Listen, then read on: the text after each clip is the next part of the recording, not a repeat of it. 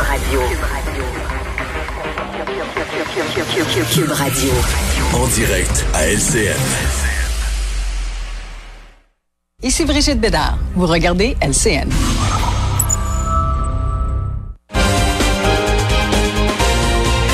Salut Richard. Salut Jean-François. Alors, il semble que les anglophones trouvent la loi 96 C'est vraiment, écoute, une différence de perception incroyable. On sait que la loi 96, la fameuse réforme de la loi 101, lorsqu'elle a été présentée par le ministre Simon Jolin Barrette, les défenseurs euh, de la langue française, les euh, militants nationalistes l'ont trouvée timide un peu là. Ils ont dit qu'elle allait pas suffisant, elle allait pas assez loin. Par exemple, euh, on n'applique pas la loi 101 au Cégep. On demande pas aux gens qui veulent immigrer au Québec euh, de montrer qu'ils ont une connaissance suffisante du français. On n'a pas euh, obligé l'affichage unilingue en français, etc. Donc, il y a beaucoup de gens qui ont dit oui, il y a des bonnes choses là-dedans, mais on est quand même déçus. Ça va pas tellement loin.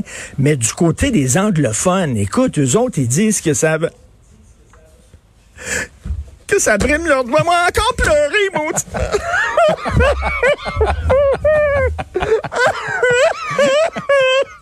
Ah, Richard, je savais. Ça vient trop de chercher, ces sujets-là.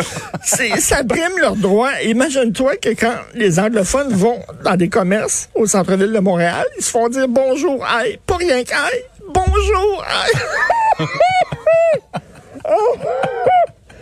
ah, écoute, là.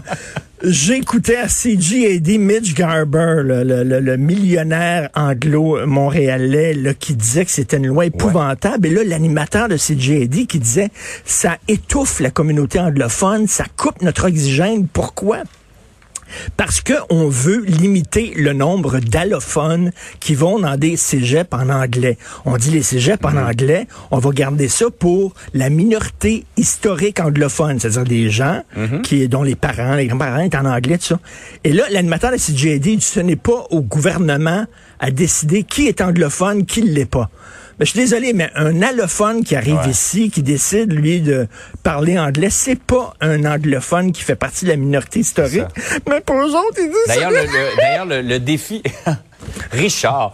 mais le défi est là. Pour l'immigration, c'est justement de les amener à parler français. C'est là qu'est le défi pour augmenter la, part du français au Québec. Et c'est incroyable à quel point ils ne veulent rien. Ça va pourtant une loi timide, là, qui va pas très loin, là, qui est très correcte, qui respecte les anglophones et tout ça. Et pour eux, déjà, c'est trop. Dès que les Québécois francophones s'affirment un peu, lèvent la tête, on dit que c'est épouvantable, tout ça. Donc, ça passe très mal, une difficulté de perception. Pauvres anglophones à Montréal. Ah, oh, c'est épouvantable. C'est tellement chose qui passe très mal. Et on le voit dans les médias euh, anglophones depuis euh, quelques jours. Euh, les, Canadiens anglais trouvent que Justin Trudeau est trop mou envers les nationalistes. Écoute, c'est une idée de génie, il faut le dire, de la part du gouvernement Legault en disant on peut changer la Constitution sans demander la permission aux autres provinces. On va dire qu'on est une province francophone, une nation, une nation francophone. Et là, à un moment donné, Justin Trudeau, ben, il y avait ses conseillers, ses conseillers constitutionnels qui ont dit, ben, ils ont le droit de faire ça. Effectivement, c'est prévu dans la Constitution, il a le droit.